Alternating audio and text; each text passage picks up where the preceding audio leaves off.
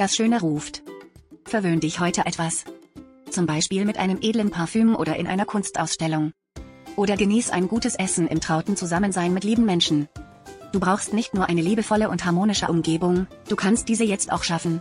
Deine Haltung strahlt etwas Liebenswürdiges und Charmantes aus. Partnerschaft mit Verantwortung. Wie wichtig ist dir eine dauerhafte Partnerschaft? Heute kannst du deine Liebe nicht nur im Augenblick genießen. Du siehst klar, wie weit du dir eine gemeinsame Zukunft wünschst.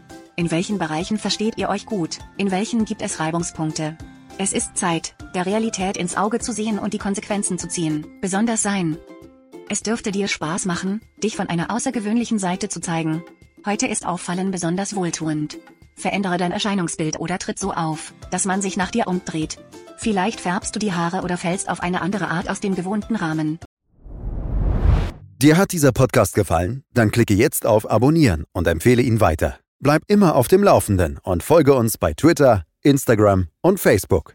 Mehr Podcasts findest du auf meinpodcast.de.